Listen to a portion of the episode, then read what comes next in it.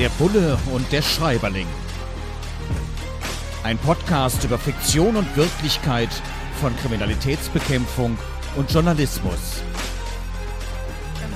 Mit Sebastian Fiedler und Frank Überall.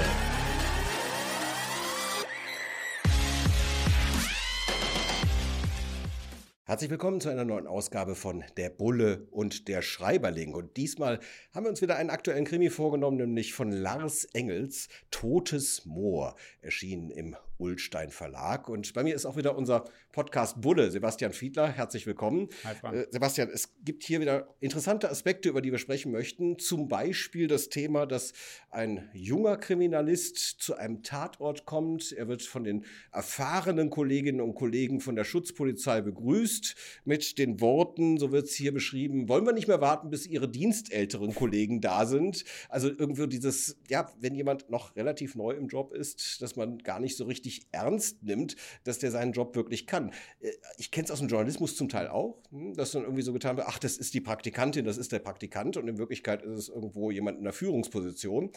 Man kennt ihn oder sie aber möglicherweise gar nicht. Und ähm, also mittlerweile bin ich schon ein bisschen älter, aber früher ist es mir auch oft passiert, dass die Leute, ach, das ist hier, oder als ich noch beim Anzeigenblatt war, ne, das ist der vom Anzeigenblatt. Zum Teil habe ich mir sehr mhm. gut gemerkt, welche Menschen damals so mit mir umgegangen sind. Und äh, man sieht sich immer zweimal im Leben. Aber kennst du diese Erfahrung auch? Weil du warst ja auch mal mit jung. Verlaub, ich war junger, mal jung. junger Polizist. Hast du das damals auch so erlebt? Ja, schon. Also es gab schon so Situationen, da kann ich mich schon dran erinnern, wo ich äh, frischer Kriminalkommissar war. Und dann gab es schon natürlich Situationen bei größeren Durchsuchungseinsätzen, die gab es häufiger mit mehreren Durchsuchungsobjekten. Also man durchsuchte, sagen wir mal, jetzt an 20 Orten gleichzeitig. Und dann rückten wir innerhalb der Ermittlungskommission auch als junge Kriminalkommissare schon mal in die Situation, dass wir ein Durchsuchungsobjekt leiteten, so nannten wir das. Das heißt, wir waren hauptverantwortlich für diesen jeweiligen Durchsuchungsort. Das konnte auch schon mal ein Unternehmen sein, es konnte auch schon mal eine größere Versicherung sein mit äh, vielen Etagen und, und mit äh, Vorstandszuständigkeiten und so weiter. Und da war ich auch noch relativ jung. Also wenn ich Klein so Sebastian möchte aus dem Bällebad wieder abgeholt ja, werden. Genau. Äh, äh, Klein Sebastian möchte mal kurz zum Vorstand rein und gucken, was da so in der Schublade ist. Also das war eher die reale Situation. Aber es ist ja so, äh, dass, und das gilt wahrscheinlich aber für unsere beide Berufsbilder, es hat ja Vor- und Nachteile, wenn man da sehr jung ist. Der Vorteil ist, man kommt noch relativ frisch aus dem Studium und hat noch sehr viele Inhalte präsent, hat aber noch nicht so viele Lebenssituationen mit im Gepäck. Und naja, das muss man so ein bisschen ab gleichen. Die Lebenssituationen, die kommen dann so nach und nach und äh, wir, wir alle erinnern uns, glaube ich, an ähnliche Situationen.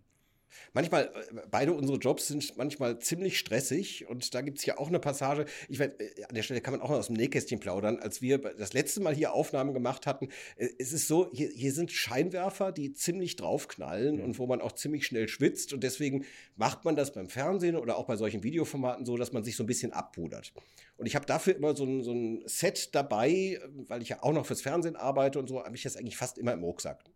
Und das hatte ich hier liegen lassen weil es irgendwie stressig wurde und du kennst das selbst, da muss man schnell noch ein Radiointerview geben oder so, du in deiner Funktion, ich in meiner Funktion, wir machen ja noch ein paar andere Sachen, du bist politisch aktiv, ich bei der Gewerkschaft und dann ist es schon mal echt stressig und ich hatte es hier einfach liegen lassen. Das, das ist dann echt nervig. Und so eine Situation kommt hier bei Lars Engels auch vor. Er beschreibt das, dass ähm, die Polizistin, der Polizist in der Apotheke ist, mit der Karte bezahlt und die Karte drin stecken lässt im Bezahlgerät, weil eben gerufen wird, komm sofort zum Tatort. Ist dir sowas verrückt? Verrücktes auch schon mal passiert? Mir selber nicht. Aber ich erinnere mich an deutlich krassere Situationen. Äh, das äh, will ich mal sagen. Die sind okay, so viele Jahre her, deswegen kann ich sie äh, erzählen. Ich arbeitete mal zu Beginn meines Berufslebens äh, und das war dann noch die Zeit in Uniform nach der Ausbildung in den 90ern. Und äh, da äh, war Objektschutz angesagt. Bonn war noch Hauptstadt. Und es begab sich tatsächlich, dass ein Bürger zur Wache kam mit einer Maschinenpistole in der Hand. Warum war es so? Weil im Stress offenbar ein anderer Kollege, bevor er losfuhr, beim Einsteigen oben aufs Dach die Maschinenpistole legte, einstieg und losfuhr. Und unterwegs hatte die sich irgendwann überlegt, sie fällt mal runter vom Dach und liegt ja. irgendwo auf der Straße. So, also das heißt, diese Szene kannst du dir wahrscheinlich vorstellen, wie sich alle da gefühlt haben. Es kommt der Bürger mit der Maschinenpistole rein. Er wollte nur das Fundstück wieder abgeben. Und es gab tatsächlich im Laufe dieser Berufsjahre immer wieder Situationen, Einsatzhundertschaft, großer Rieseneinsatz, irgendeiner hat äh, auf der Toilette beim großen Geschäft seine Waffe äh, liegen lassen und so. Das sind wirklich die schlimmeren Fälle. Kriegt man da Finderlohn, ein paar Patronen ja, oder so? Oder? Ja, so ungefähr. Also da wünscht man sich tatsächlich, man hätte nur seine EC-Karte vergessen. Etwas, was hier auch beschrieben wird, die Kommissarin, die hier ähm, eine Rolle spielt, die ähm, guckt nicht wie wir oder liest Krimis abends, sondern sagt ganz bewusst, ich brauche dann einfach mal was ganz anderes und guckt sich Trash-TV an, um runterzukommen. Ich muss gestehen, tue ich manchmal auch. Ja, und guck mir dann eben diese wilden Dinge ähm, in den entsprechenden Sendern an. Äh, da stehst du natürlich völlig drüber. Ne? Das Quatsch, niemals nein, das, also jeder macht das doch. Das ist doch, ist doch, ist doch schlau, mal sich wirklich völlig aus seinem Berufsalltag zu befreien und sich nur berieseln zu lassen. Das tut ja wirklich auch mal gut. Also das macht doch jeder. Ja, so, so, erfahren ja. wir alles Mögliche auch über den Menschen Sebastian Fiedler, unseren Bullen hier im Podcast. ähm, man hat es ja immer wieder, zumindest dann auch in den äh, Mordfällen, die ja naturgemäß in Krimis oft eine große Rolle spielen, äh, zu tun mit Rechtsmedizinerinnen, mit Rechtsmedizinern. Und äh, hier wird beschrieben, dass da auch immer so eine gewisse Ungeduld da ist. Das ist auch ein Motiv, das in Krimis immer wieder auftaucht, dass man den Bericht der Rechtsmedizinerin, des Rechtsmediziners natürlich so schnell wie möglich haben möchte. Und hier beschreibt dann eben die Kommissarin, ja, möchte irgendwo auch die Kontrolle über das Verfahren haben klar, die Informationen, wie ist jemand gestorben im Detail, die sind natürlich absolut notwendig für die Ermittlung. Hm, aber es scheint da auch immer wieder so, ja, fast Streit zu geben. Ne? Wir kennen das auch aus Fernsehkrimis. Da wird das dann immer sehr schön inszeniert. Es ist ein Motiv, das immer wiederkehrt. Ist diese Ungeduld, dass man eben dann auf so forensische Auswertungen wartet, äh, ist das tatsächlich realistisch? Kennst du das auch?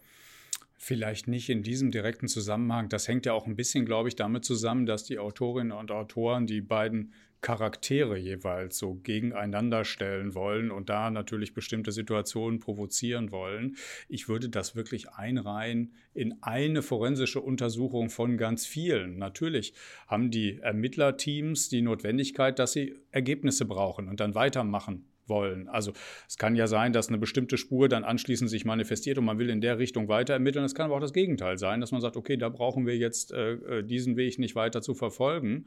Und wenn ich sage, es reiht sich ein in viele, dann reiht es sich vorwiegend in der aktuellen Situation, in der sich die Kriminalpolizeien fast aller Länder befinden darin ein, dass sie zum Beispiel auf Auswertung von Datenbeständen warten.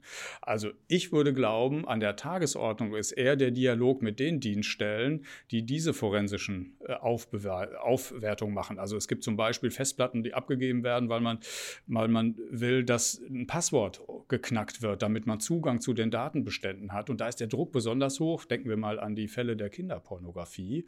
Wenn man dann Sorge hat, dass da andauernder Missbrauch noch drauf zu sehen ist, dann will man so schnell wie möglich natürlich diese Daten sehen und auswerten.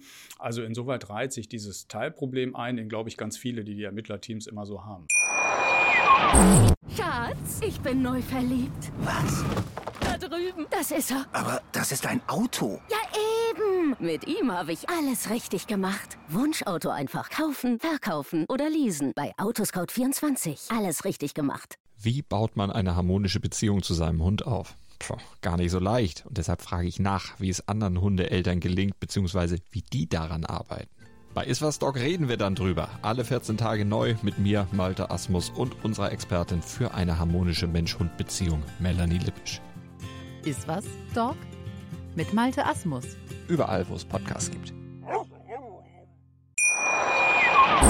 Der Bulle und der Schreiberling. Wir beschäftigen uns heute mit Lars Engels und Totes Moor, einem Kriminalroman, wo wir Motive aufgreifen, die dort beschrieben werden und einfach mal den Realitätscheck machen. Was hat das mit der Realität unserer beiden Berufe, nämlich Journalismus und Kriminalistik zu tun? Und hier wird zum Beispiel auch beschrieben, dass die Kriminalpolizei klingelt und dann ist die Reaktion des Menschen, gibt es ein Problem? Hat, hier ist es Björn, steckt der in Schwierigkeiten? Was ist los? Äh, mir geht es auch so, wenn ich irgendwie plötzlich mit der Polizei zu tun habe, schon alleine mit der Schutzpolizei, man guckt automatisch, bin ich angeschnallt, habe ich irgendwas falsch gemacht, bin ich falsch abgebogen. Und äh, bei mir ist es jetzt noch nicht passiert, dass jemand von der Kriminalpolizei geklingelt hätte. Äh, ja, doch einmal hat die Schutzpolizei geklingelt als ich nämlich mein Auto vermeintlich falsch abgestellt hatte. Ich hatte es abgestellt, ordnungsgemäß geparkt, aber dann waren irgendwelche Baumpflegearbeiten. Ne, das darf ja in Deutschland 48 Stunden vorher angekündigt werden und da war ich einfach an meinem Auto nicht vorbeigelaufen. Und das war schon auch ein komisches Gefühl, als die vor der Tür standen und einfach nur freundlich darauf hinweisen wollten, fahren Sie den besser mal weg, sonst wird er vom Ordnungsamt abgeschleppt. Fand ich eine freundliche Dienstleistung, aber wenn ich mir jetzt vorstelle, da steht jemand, weist sich aus und sagt Kriminalpolizei, würde ich auch immer sagen, ist heute mit Oma. Mhm. Also, ne, man denkt irgendwo, hm, äh, kennst du das auch? Wenn, also ich meine, wenn wir als Journalisten klingeln, ist das nochmal was anderes. Da sind die Leute auch erstmal oft ein bisschen auf Abstand. Ähm, aber ich denke, gerade wenn die Kripo kommt, das ist schon im privaten Bereich für die meisten Leute, uh, das schluckt man erstmal. Ja, das, also das würde, mir ist es noch nicht passiert, aber das würde mir tatsächlich auch so gehen, weil ich natürlich zuerst mir denken würde, irgendwas Schlimmes ist passiert. Das, äh, das äh, ist das, was mir erstmal durch den Kopf gehen würde. Und deswegen wünscht man sich solche Situationen natürlich nicht. Ne? Im allerschlimmsten Fall, das wäre wirklich Worst Case, werden Todesnachrichten überbracht. Das ist das Allerschrecklichste, woran man dann äh, denkt und hofft, hofft, dass das nicht so passiert, sondern dass es eher das abgestellte Auto ist. Das ist ja dann sozusagen wirklich noch die beste aller, aller Möglichkeiten. Es gibt aber die Vielzahl der Fälle, das muss man wahrscheinlich sagen, dürften wohl eher solche sein, wo zum Beispiel im Umfeld irgendwo ein Tatort entstanden ist und man sucht Zeuginnen und Zeugen. Und dann würde die Kriminalpolizei tatsächlich in vielen Situationen einfach häuserweise einfach klingeln und fragen, wer war denn zu der Zeit da? Hat jemand was gesehen? Können Sie irgendwas äh, dazu beitragen, um dann tatsächlich möglichst flächendeckend alle befragt zu haben? Das ist eher so ein Normalfall. Deswegen, also nochmal Rolle zurück. Im Regelfall müsste man sich keine Sorgen machen, wenn da jemand klingelt. Aber wichtiger Hinweis durchaus, auf jeden Fall Ausweis zeigen lassen, ordentlich nachprüfen, weil immer wieder gibt es auch welche, die sich als falsche Polizeibeamte herausstellen. Deswegen, äh, da, kein seriöser Polizeibeamter würde verweigern, dann ordentlich den Dienstausweis nochmal zu zeigen, damit man auch weiß, man hat es wirklich mit der Kripo zu tun. Genau, und im Zweifel tatsächlich auch im Polizeipräsidium nochmal anrufen und ja. sich versichern, dass diese Person tatsächlich dienstlich unterwegs ist und nicht nur den Goldschmuck klauen möchte. Ich habe keinen Goldschmuck zu Hause, das lohnt sich nicht. also für die, die vielleicht zugucken, sich als falsche Polizisten, wie auch immer. Äh, politischer Druck politischer Druck von der Behördenleitung. Präsidentinnen, Präsidenten von der Polizei sind eben ja ernannt politisch und stehen unter entsprechenden Druck. Und hier wird dann beschrieben bei einer Pressekonferenz, im Vorfeld einer Pressekonferenz, wo dann der einfachen Beamtin gesagt wird, oh, lassen Sie uns nicht schlecht dastehen. Was natürlich, wenn man dann in die Pressekonferenz geht, einen unglaublichen Druck wiederum persönlich mit sich bringt. Äh, musstest du eigentlich auch schon mal dann an Pressekonferenzen teilnehmen, Ergebnisse mitteilen oder Zwischenergebnisse, Ermittlungen äh, entsprechend mit kommentieren oder ist dir das bisher erspart geblieben? Nee, das ist mir erspart geblieben. Ich hatte eher die Situation immer, wie du das auch in deiner Rolle hast, als Gewerkschaftsvorsitzender tatsächlich als Vertreter des Berufsverbandes die Situation, dass ich mit der Presse gesprochen habe. Das ist aber natürlich eine andere Situation. Das war die Kommentierung von der Seitenlinie, wenn du so willst. Aber ich war nie in der Situation, dass ich jetzt als Leiter von der Ermittlungskommission irgendwie vor der Presse gestanden hätte. Dennoch kann ich mir diese Situation sehr gut vorstellen, weil es ja viele Drucksituationen gibt. Denk mal jetzt an einen Fall, der jetzt erst vor nicht allzu langer Zeit sich in Duisburg abgespielt hat. Jemand läuft in ein Fitnessstudio hinein ähm, und äh, greift mehrere Leute mit Messern an. Äh, ein Mensch schwebt zunächst einmal in Lebensgefahr, viele sind verletzt und er ist flüchtig. So, und in einer solchen Situation eine Pressekonferenz zu machen, in diesem Fall durch den Polizeipräsidenten und diejenigen, die die Fahndung äh, verantworten, ist natürlich eine ganz andere Drucksituation, weil die Öffentlichkeit natürlich möglichst schnell will, dass der Täter gefasst wird, der da gerade auf der Flucht ist. Und deswegen kann ich mir das schon sehr, sehr gut vorstellen, welcher Druck von außen da auf die Ermittlungskommission einwirkt. Jetzt wird hier beschrieben, ich meine, du warst hauptsächlich im Bereich der Wirtschaftskriminalität unterwegs, aber auch da ist es ja so, dass zum Teil frühzeitig darüber berichtet wird. In den elektronischen Medien, wir erinnern uns damals die Razzia beim damaligen Postchef Zumwinkel, da haben die Übertragungswagen schon vorher mhm. auf der mhm. Straße gestanden und es wurde dann sehr schnell berichtet und das lockt dann nicht nur Journalistinnen und Journalisten an, sondern durchaus auch sagen wir mal freundlich interessierte Bürger, also Schaulustige. Und worüber ich noch nie so richtig nachgedacht habe, was hier als Motiv auftaucht, True Crime Fans. Also Leute, die zum Beispiel Podcasts über True, True Crime machen, die irgendwo im Netz dann ähm, so aktuelle Dinge aufbereiten. Und hier wird dann eben beschrieben, dass die vor einem Hotel gleich massenweise rumlungern, um eben entsprechend da die neuesten Informationen zu bekommen, obwohl es gar nicht so viele Informationen vor Ort gibt. Aber trotzdem äh, dieses schaulustige Schrägstrich dann auch Journalisten, die das ja in gesellschaftlichen Auftrag machen, aber eben auch True Crime Fans, die einfach Bock drauf haben, da mal zu schauen und irgendwas zu tun. Äh, das kann journalistisch sein, muss es aber nicht. Äh, hast du solche Erfahrungen auch gemacht, dass ihr plötzlich sozusagen vor Publikum agiert habt? Also erstmal hoffe ich, dass nicht so viele Bulle- und Schreiberling-Fans dabei sind, die da sozusagen die Arbeit durcheinander bringen. Aber ich persönlich habe äh, hab solche Erfahrungen tatsächlich nicht gemacht. Ich habe eher mit Journalistinnen und Journalisten zu tun gehabt. Es drängt sich mir nur die Frage auf, ob die nicht euch, nämlich den Journalistinnen und Journalisten, so ein bisschen die Arbeit schwerer machen, weil sie ja alleine schon aus Platzgründen da überall irgendwie im Weg stehen, wenn ihr versucht, eben Fotoaufnahmen, Videoaufnahmen zu machen oder tatsächlich irgendwo Gespräche einzusammeln, dann wird ja die Masse derjenigen, derjenigen, die dann da rumstehen, im Zweifel noch größer. Deswegen richtet sich die Frage, glaube ich, eher so ein bisschen an dich. Wie ist denn die journalistische Erfahrung mit denen? Das Spannende ist, dass ich eben tatsächlich mit solchen, also dieses Motiv True Crime Fans, das war mir auch neu, deswegen wollte ich es hier auch ansprechen. Ja. Äh, Schaulustige, ja, klar, das kennen wir. Aber da ist es dann schon so, dass da auch ja eine professionelle Art der Zusammenarbeit stattfindet mit der Polizei.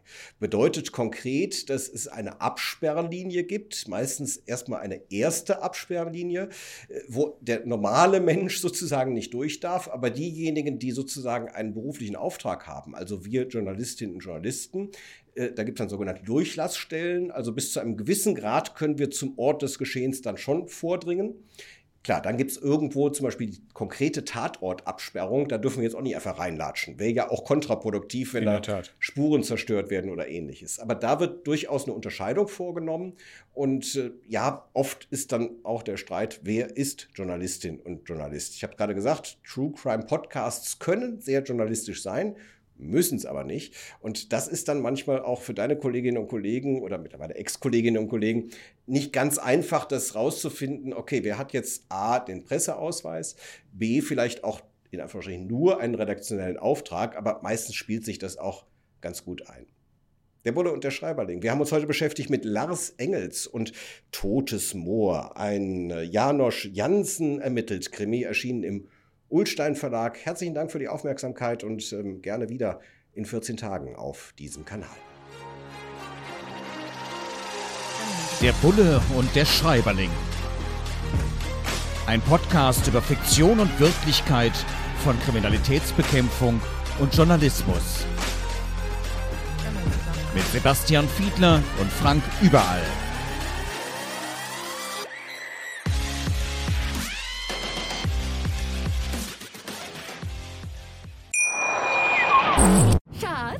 Bin neu verliebt. Was? Da drüben. Das ist er. Aber das ist ein Auto. Ja, eben. Mit ihm habe ich alles richtig gemacht. Wunschauto einfach kaufen, verkaufen oder leasen. Bei Autoscout24. Alles richtig gemacht. Dir hat dieser Podcast gefallen? Dann klicke jetzt auf Abonnieren und empfehle ihn weiter. Bleib immer auf dem Laufenden und folge uns bei Twitter, Instagram und Facebook. Mehr Podcasts findest du auf meinpodcast.de. Schatz, ich bin neu verliebt. Was? Da drüben. Das ist er. Aber das ist ein Auto. Ja, eben. Mit ihm habe ich alles richtig gemacht. Wunschauto einfach kaufen, verkaufen oder leasen. Bei Autoscout24. Alles richtig gemacht.